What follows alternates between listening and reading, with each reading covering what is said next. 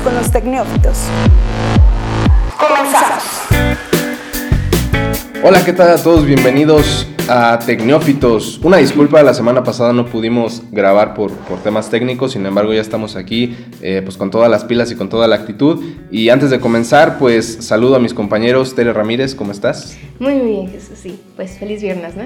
Así es. Y Eliot, Eliot Ramírez, ¿cómo te encuentras, Eliot? Muy bien, muy buenos tardes, días o lo que sea a todos. Exacto, hoy Eliot nos acompaña eh, a larga distancia, sin embargo, pues aquí está con, con todas las pilas. Y bueno, pues antes de comenzar, muchas felicidades, Tere. Ayer fue tu cumpleaños. ¿Cuántos años? Prefiero dejarlo en. Bueno, en feliz cumpleaños y, y si no hay problema con el productor, pues que nos pongan las mañanitas ahí de fondo ahorita en lo que platicamos. Esperamos que te la hayas pasado muy bien y que hayas disfrutado bastante. Pues muy bien. Eh, antes de, de arrancar, ahora sí, vamos con un pequeño resumen. Tecnófitos. cantan, la luna ya se metió. ¿Por qué nos impactó el asteroide FT3 en la Tierra? La NASA lo explica. Instagram Threads, el enésimo intento de Facebook para competir contra Snapchat y despegar Instagram. Y Google lanza una nueva herramienta que te ayuda a saber si tus contraseñas han sido filtradas y te vamos a decir cómo lo puedes comprobar. En nuestro tema de la semana, los teléfonos plegables ya existen. ¿Qué tanto nos pueden servir? Y en nuestras recomendaciones, pues tenemos eh, contenidos interesantes en Netflix, un, un documental eh, llamado, eh, bueno, Indocumentados. Este es la historia sobre la gente que viaja sin papeles a Estados Unidos. Eh, otro que se llama The Mind Explained o La mente en pocas palabras. Y una nueva película llamada En la hierba alta. Tecnófitos. Tere, se supone que hoy ya no tenemos que estar aquí, que ya el mundo se había acabado porque cayó un supuesto meteorito y a todos festejando y no cayó. ¿Qué fue lo que pasó? Pues mira, no sé si fue por mi cumpleaños o. Nah. Pero bueno, eh, ya hace muchos meses, días, este, semanas habíamos escuchado que un asteroide se iba a impactar en la Tierra y que ya todos nos íbamos a morir.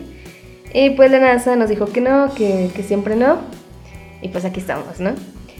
Eh, lo que pasó es que este asteroide tenía la posibilidad de una entre 11 millones de chocar en la Tierra. Así que realmente era casi nulo el que, el que nos tocara a nosotros, ¿no? Y este asteroide normalmente tiene su órbita este, en el espacio y en la Tierra lo vemos aproximadamente cada 400 días. Esta vez no fue visible desde la Tierra porque pasó a 138 millones de, de kilómetros. Aquí a la tienda, ¿no? sí, casi, sí, sí. casi. Sí, o sea, ni siquiera los visores de la NASA lo pudieron detectar.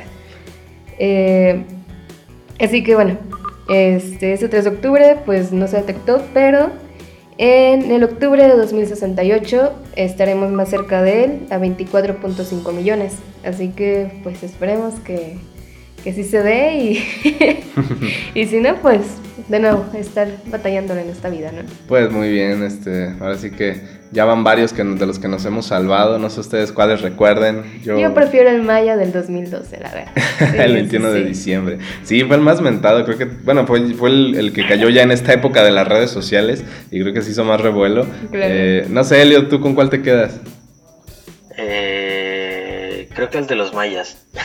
Sí, es, es que fue el más popular. Sí. Yo, yo la verdad me acuerdo del, del- el 6 de junio del 2006. Digo, tenía a lo mejor otro, otra connotación, pero también estaba esta pequeña como psicosis de que se iba a acabar el mundo ese día, que era el 666 y bla, bla, bla. Pero, pero sí recuerdo a, a varios compañeros incluso hablando mumucho sobre el tema. Yo te hablo de... rituales para Sí, poniendo sus altares y, y rogando que no, se, que, no, que no se fuera a terminar el mundo.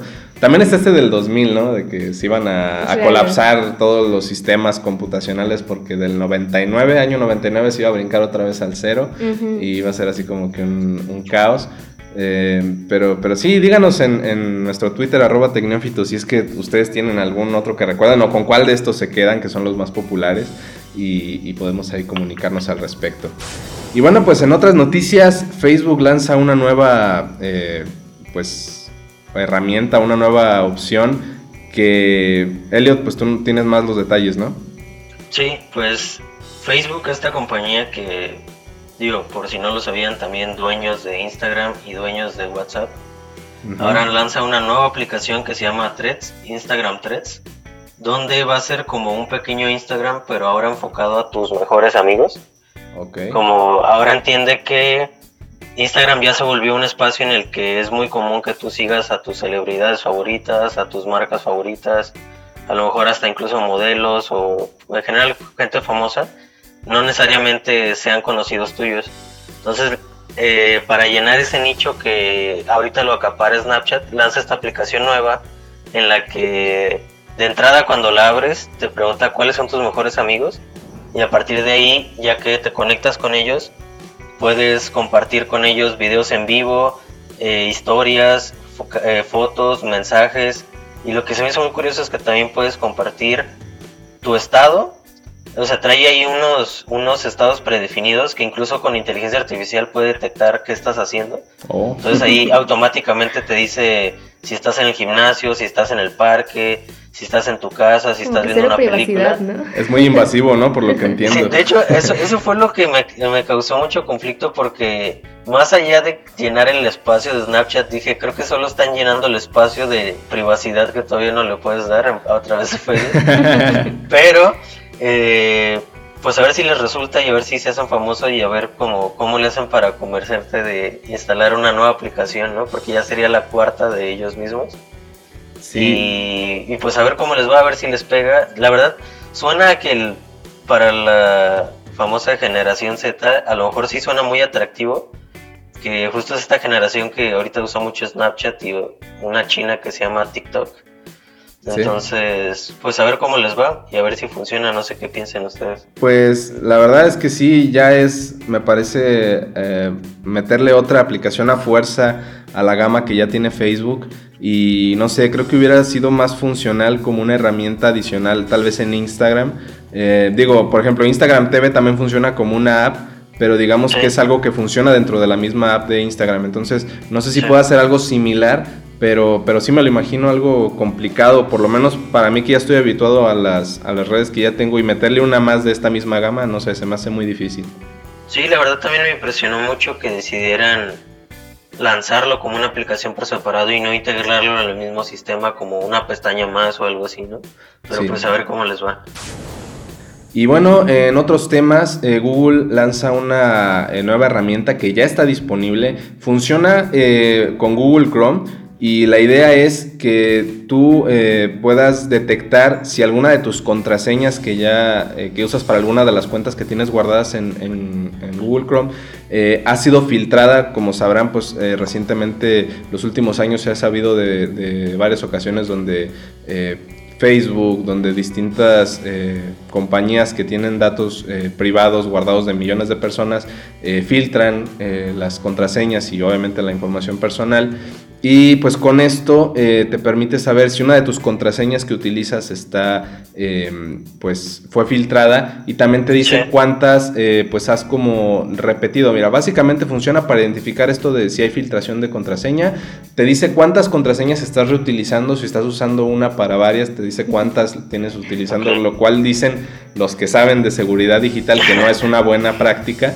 Eh, y ta- Exactamente. Exactamente. Y también que sepas eh, el- cuántas cuentas eh, que utilizas no tienen una contraseña segura. También Ok. es, es este tema de utilizar eh, siempre contraseñas alfanuméricas, con signos, con, con todo, ¿no? Entonces, eh, es- existe dentro de, de Google, de hecho la encuentran como accounts, cuentas. Bueno, te metes, te metes a, a Google, metes tu contraseña de Gmail y te arroja a la, a la plataforma donde tú ya metes alguna de tus contraseñas que tú, que tú utilices en, en- ya sea en Facebook, en, en lo que sea.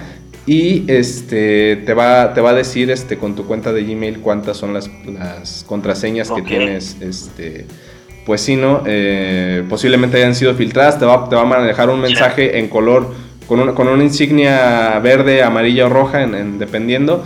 Eh, en mi caso, pues yo la probé, dice no hay ninguna contraseña vulnerada, tienes 26 contraseñas reutilizadas y 25 cuentas que usan una contraseña poco segura. Entonces, eso. no soy un ejemplo de las buenas prácticas, pero por lo menos mis contraseñas no han sido filtradas, lo cual es una buena noticia. No, la, la- la verdad me parece una herramienta bastante padre. Qué bueno que, que por fin están lanzando este tipo de cosas para ayudarte a, incentivar esta cultura de las buenas prácticas en seguridad. Sí. Porque justo de lo que hablábamos hace rato con Facebook, eh, tenemos tanta información sensible ya en nuestras cuentas que muchas veces no nos damos cuenta que esa información es valiosa y que debemos resguardarla lo mejor posible. Y muchas veces casi no le prestamos atención a este rollo de tener contraseñas seguras, de no repetirlas, de cuando se filtra una base de datos de contraseñas cambiar tu contraseña. Entonces creo que es una herramienta bastante interesante y como tip les quería dar una forma muy fácil de generar contraseñas seguras, no sé si ya se las había dado A ver. en anterior es en lugar de escoger una palabra o una revoltura, una práctica muy fácil para generar una contraseña segura es la siguiente. Sí. Escoges tres palabras eh, que no tengan conexión entre ellas, que puede ser a lo mejor el nombre de tu novia, tu comida favorita y un mueble de tu casa, ¿no? Ok. Ajá. Entonces juntas esas tres palabras que en tu cabeza es más fácil recordar tres palabras que un montón de, De cifras y dígitos. y de todo. cifras, ¿no? Ajá. Y ya con eso es una contraseña muy larga y muy difícil de craquear a fuerza bruta. Ya si le quieres agregar una, una capa extra de seguridad, entre cada palabra puedes conectarlas con símbolos de puntuación o algo así como por ejemplo puedes poner la primera palabra y luego una coma, la segunda palabra y luego un signo de exclamación y luego la tercera palabra. ¿no? O también un número ahí en medio, ¿no? Como una palabra, un número, una palabra, otro número y una palabra. Ok. Y eso a lo mejor al final del día suena complicado, pero es más fácil para tu cerebro recordar tres palabras, este, y a lo mejor, no sé, eh, dos dígitos para conectar las dos palabras, las tres palabras, perdón, y ya con eso puedes tener una contraseña larga, segura y fácil de recordar. Bueno, pues me parece una buena práctica y que voy a tratar de implementar. Creo que sí hace falta. Necesario. Entonces, este, ya la revisaremos. Eh, bueno, vamos a un pequeño corte y regresamos rápidamente, no se vayan. Déjanos tus comentarios en arroba zona franca MX usando el hashtag Pregunta Neófita. Pregunta Neófita. Pregunta Neófita. Esto es Tecneófitos. Continuamos.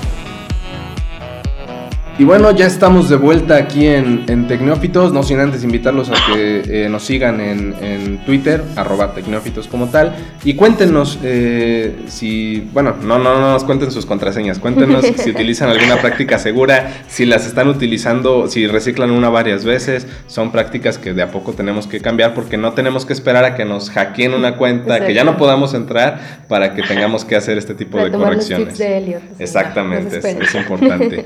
Eh, y bueno, pues vámonos a, a lo que va sobre los teléfonos plegables. Como saben, últimamente se ha mencionado mucho de estos dispositivos móviles que ya puedes, eh, pues ahora sí que ¿Doblar? doblar y que la pantalla se dobla y que pueden hacerse dos pantallas o una pantalla más grande.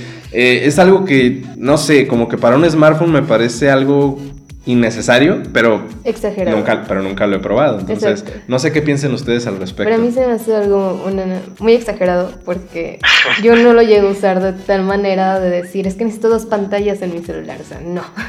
y es, Es una que- de las ventajas que ofrece, ¿no? Pero sin embargo, para mí es algo no inútil, pero sí que aún no era necesario. ¿Tú qué Es que opinas, no, Elliot? sí, sí- sí siento que es como en inglés hay un término que se llama gimmick, que justo es- parece que es como solo un atractivo que no sirve para mucho, pero es algo como una tecnología muy revolucionaria que, que te llama la atención mucho tenerla y presumirla y decir, mira, mi celular ahora puede hacer esto, ¿no? Sí. Entonces, esto resulta justo de una empresa que, que desarrolló esta tecnología de pantallas flexibles, ¿no? Así tener una pantalla que la pudieras doblar y a partir de ahí como que las empresas trataron de buscarle una implementación a, estos a estas pantallas. Recuerdo una de las primeras que vi eran un reloj, que todo el reloj, o sea, toda la correa Ajá. era todo pantalla porque pues podía ser flexible, entonces podías estar como quitándote y poniéndote el reloj y a pesar de que por dentro era toda una pantalla. Ajá. Y ahora después vimos estos que son celulares plegables, ¿no? Que lo que pasa es que es pues un celular normal, pero que lo puedes desdoblar y a la hora de desdoblarlo tienes una, o sea, una pantalla ahora del doble de tamaño Sí. que más o menos simula como una tablet. ¿no? Entonces está interesante como que puedas tener como un celular y una tablet a la vez en tu bolsillo Ajá. pero siento que es demasiado engorroso la forma en la que lo están implementando. Siento que todavía está muy, muy verde la tecnología como para poder sacar un producto al mercado y además para el precio que tiene, ¿no? Exacto. Para, o sea, para, eh, digamos que como entiendo es como que primero llegó la tecnología y ahora están viendo cómo la van a implementar para que realmente sea algo funcional y que realmente lo, lo, pueda utilizar el usuario eh, común. Eh, todo esto viene a tema porque esta semana se anunció que, bueno, la compañía Samsung eh, eh, introducirá a México en, una, en un stock muy pequeño, solo 111 dispositivos de este nuevo celular que se llama Samsung Galaxy Fold. Es el primer teléfono plegable que llega al país, que va a estar disponible solamente para un, pequeño sector. Hay una preventa especial que será del 7 al 24 de octubre en la tienda en línea, pero adivinen cuánto cuesta. 50 mil pesos, bueno, 47 mil 999, 48 mil pesos. Es una cantidad, eh, no sé, estratosférica para pensar en un dispositivo, aunque sea de gama alta, me parece que rebasa por, mucho. lo que estamos acostumbrados con la presentación de los Galaxy, de los iPhone. Entonces, es, es un precio muy alto, obviamente será para alguien que, que sí pueda darse el lujo y lo quiera probar. Pero creo que sí. sí. Tengo entendido que solo hay, va a haber 100 unidades o algo así. 111 unidades. Sí.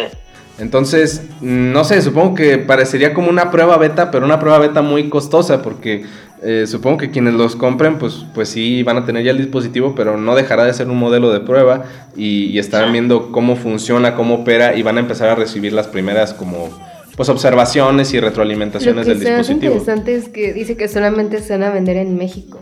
Sí, o sea, en, Latinoamérica, en América Latina será solo en México.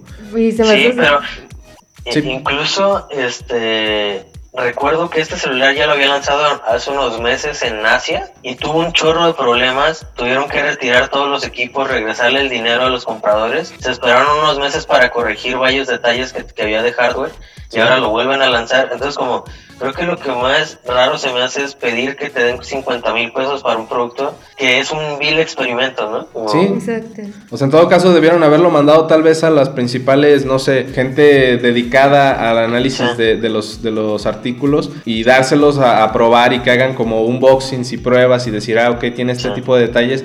Y creo que es más fácil que caer en esta situación de devolución de dinero. Entonces, no sé. Incluso dicen esto, ¿no? Que en la compra de, del aparato van a tener un servicio de atención personalizada 24/7, donde vas a tener todas las dudas este, por vía de atención telefónica o chat para atender todas las dudas que tengas acerca de Pues sí, pero, pero, será, será, especializado para ese dispositivo. Entonces, hasta cierto punto más sencillo tener la atención de 111 dispositivos que dejarlo abierto para, para pues todo el público, ¿no?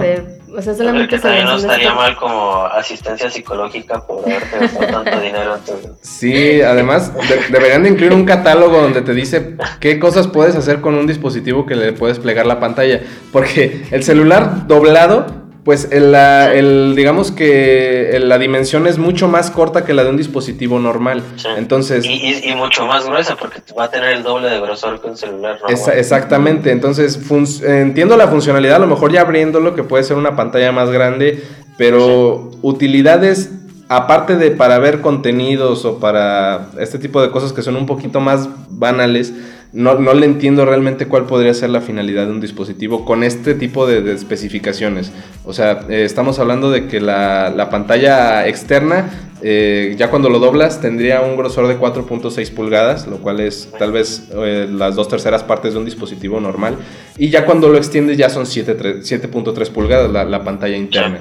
Entonces, por ahí tiene, va a tener un un Snapdragon, un, procesador Snapdragon 855, acompañado de 12 GB de RAM. Entonces sí es una cantidad eh, grande para, para, un, para un dispositivo móvil y 512 GB de almacenamiento. Entonces también es prácticamente decir que estamos teniendo una tablet como tal, las, características de una tablet, no tanto de un celular.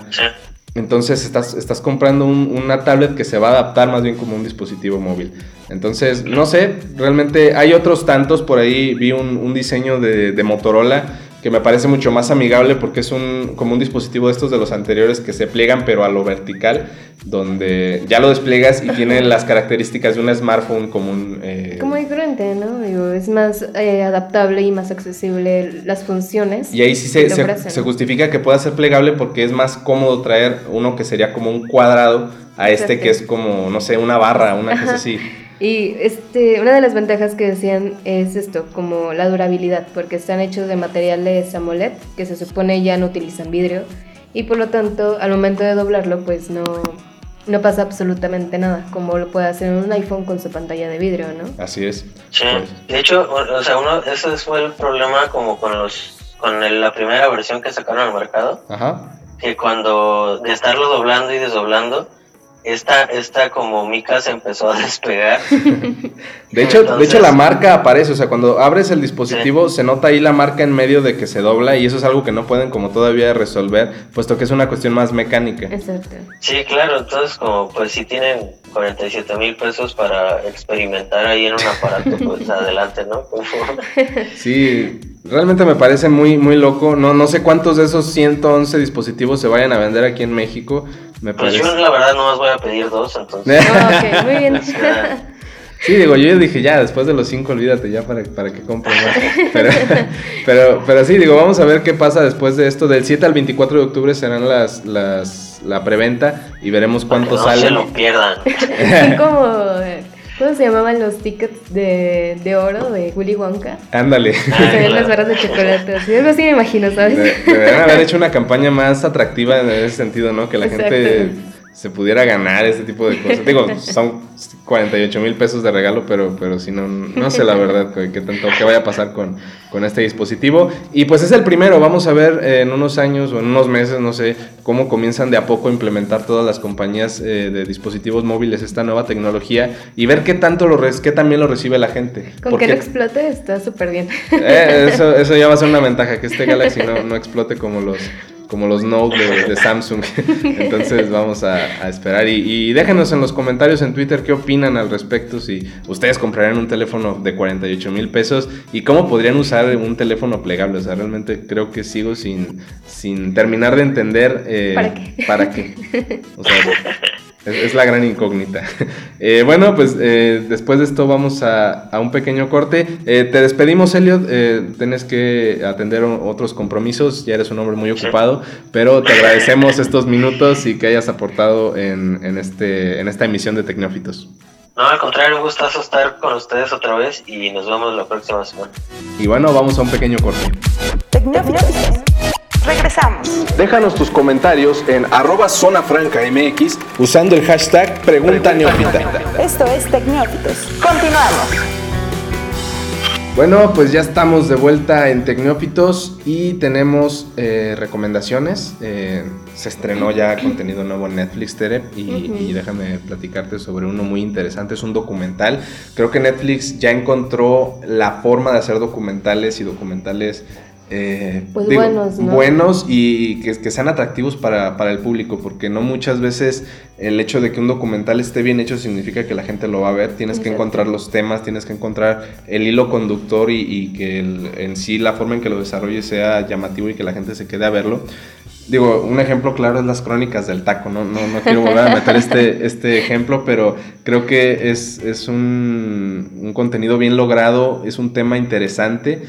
Puede o no resultar este, algo benéfico para cuando lo veas, pero a final de cuentas es cultura, es conocimiento, es Claro, información. digo, a lo mejor para un mexicano no es algo tan llamativo. Pero, pero sí lo puede ser porque, digo, no todos tenemos la fortuna de conocer toda la cultura mexicana. Y más todas las regiones de México. Exactamente. Entonces podemos ubicar a lo mejor lo que es un taco de canasta, lo que es un taco al pastor, pero ya donde te metes con cosas más, más a detalle, más O específicas. sea, ver dónde están más ricos, Exacto. eso sí, no. Ya no te, da, cualquiera te, te lo da puede una idea. decir. Entonces, eh, este tipo de contenidos así. Y ahora hay uno eh, que atiende eh, puntualmente el tema de la gente que radica en Estados Unidos de forma ilegal, gente que pues migra hacia Estados Unidos buscando ¿Qué es una lo que mejor estamos vida. viendo ahora, no? Con, Sí. No solo mexicanos, digo, todos los Creo, creo que desde que desde que Donald Trump en 2015 anuncia su candidatura para la presidencia y sale con este mensaje de odio y de que va a deportar a todos los ilegales y todo, eh, comienza este, este boom, ¿no? Este nuevo boom de, de los inmigrantes ilegales.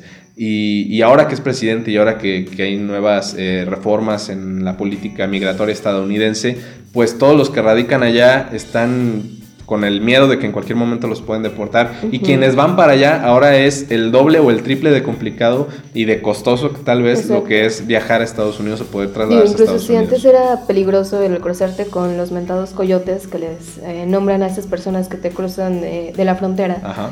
Ahora va a ser mucho más este, arriesgado porque ya los tienen súper bien ubicados y ya no va a ser tan fácil como lo era antes de que te metías en un tráiler y ya, Así ya es. pasabas. Y bueno, precisamente en este tema Netflix lanza un documental llamado Indocumentados, eh, donde muestra la vida de ocho familias eh, que pues decidieron eh, ir en busca de una mejor vida a Estados Unidos eh, y, que le- y que muestran todo lo que tienen que sufrir, toda la experiencia que es. Obviamente cuando te vas con tu familia, pues es el doble de riesgo, que te expones a que tú puedes pasar, pero a lo mejor tu esposa o tu esposo o tus hijos no lo hagan. O incluso los pierdas en el camino, ¿no? Digo, creo que ya tenemos una amplia variedad de estas películas de En busca de un sueño americano, Ujú. Pero nunca ha habido alguna que nos muestre realmente el interior de una familia, o sea, cómo es estar en una familia que pues quiere emigrar a otro país. Así es. Pues este documental salió eh, en estos días, precisamente fue uno de los estrenos de octubre de, de Netflix. Consta de ocho capítulos, uno, uno por, por familia. Tiene una duración aproximada de 40-45 minutos. Y pues la verdad es que es, es, es emotivo, te, te, te pone a, a pensar mucho. Eh, obviamente no por el hecho de que tú no seas alguien que, que sea prospecto de, de inmigrante, no significa que no puedas identificarte. Pues al final de cuentas es un tema de, de familia, es un tema de, de, Pues unión. incluso hasta de política, ¿no? Si nos Sí. vamos más allá, estás muy metido en cuestiones como de derechos humanos y demás, tienes que saber que esto está pasando. Entonces es una oportunidad para que lo vean. Realmente creo que como lo, como lo comento es, es una de estas propuestas de Netflix en documental que me parece es bastante eh, innovadora y que totalmente puede ser producto eh, comercial y para, para el gran público. Entonces, si, si pueden verlo, está ya disponible en Netflix. Es una serie, serie documental y pues es mi recomendación para este fin de semana. Pues muy buena, pero pues yo ya empecé con el mes del terror y... a mí Ok, me- me ya muy esto. pronto. O sea, siempre Digo, ya dejo- pan de muerto, sí, pero- sí, sí. Desde septiembre, pero... pero, pero Realmente ya comenzamos empezamos en con- octubre. Muy bien. Sí, a ver en octubre ya se siente. ¿Qué hay de nuevo? Pues bueno, eh, yo puedo decir que soy aficionada a este a todas las obras que ha hecho Stephen King, el dios del miedo. y realmente, aunque espero de otras eh, de otros libros las adaptaciones a, a película, pues está esta nueva que lanza Netflix el día de hoy, que se llama En la hierba alta. ¿Es de Netflix? Sí, así es. Está en sus estrenos destacados incluso. Y bueno, eh, está basada en el libro que tiene el mismo nombre, En la hierba alta, de Stephen King, y de Joy, Joy Hill, y que es una obra del 2016, o sea que ya tiene un ratito que, que se estrenó. No, pero digo, considerando las Es nueva, obras de es Stephen King, es nueva, nueva. claro. Es de las más nuevas. Exacto, y realmente para que sea tan buena como las demás, como El Resplandor este, y algunas otras, eh, esta nos presenta el miedo que te puede presentar el estar entre un pastizal, o precisamente conocemos en hierba alta. Y aquí nos muestra que son dos hermanos que se adentran precisamente como a un campo de hierba, tras haber escuchado el llanto o el grito de auxilio de un niño. Así que por el temor y por el suspenso de saber quién estaba ahí o qué necesitaba este niño, que pues yo por lógica no me metería a un pastizal, este, estos chicos sí se adentran y de un cierto punto se pierden. Y aquí la cuestión es que te da más miedo que te encuentren a que, te- a que sigas perdido. Así que, bueno, aún no la veo. Realmente estoy ya muy ansiosa de, de- de ver y de compartir y de saber qué, qué va a pasar en, en esta película. Pero ya tiene muchas eh, recomendaciones, muy buenos Muy comentarios. buenas críticas. Sí, sí, y sí. bueno, pues como comentas, vamos empezando el mes del terror y pues seguramente tendremos para hablar de más contenido como este Claro. en, en las próximas emisiones de Tecnófitos. Y pues bueno, es para comenzar el, el mes está muy bien, entonces vamos a, a ver qué tal está esta nueva película, que es producida por Netflix precisamente como lo comentas. Pues muy bien, con esto eh, prácticamente nos estamos ya despidiendo. Es ya hora de, de partir, ya es viernes, ya hay que ir a cobrar, ya hay que ir a, a, comer. festejar, a comer y todo. A Entonces, descansar también. así que vámonos de una vez. Muchísimas gracias a todos los que se quedaron hasta este momento. Los invitamos, como siempre, a que eh, compartan el podcast si es que les gustó, que nos sigan en, en Twitter como arroba tecnófitos. Y pues bueno, cualquier crítica, sugerencia, recomendación, contraseña, que quieran cambiar, este, pues son, son siempre bienvenidos. Y bueno, pues ya, si el mundo no se acaba, que ya no se acabó por lo Pues del meteorito y si no se acaba, 2064, a y ver si no qué. se acaba por otra cosa, pues aquí nos vemos la siguiente semana. No te pierdas nuestros nuevos episodios todos los viernes a través de www.zonafranca.mx y las plataformas disponibles. Déjanos tus comentarios usando el hashtag Pregunta Neófita. Pregunta Neófita. Pregunta Neófita. Pregunta Neófita.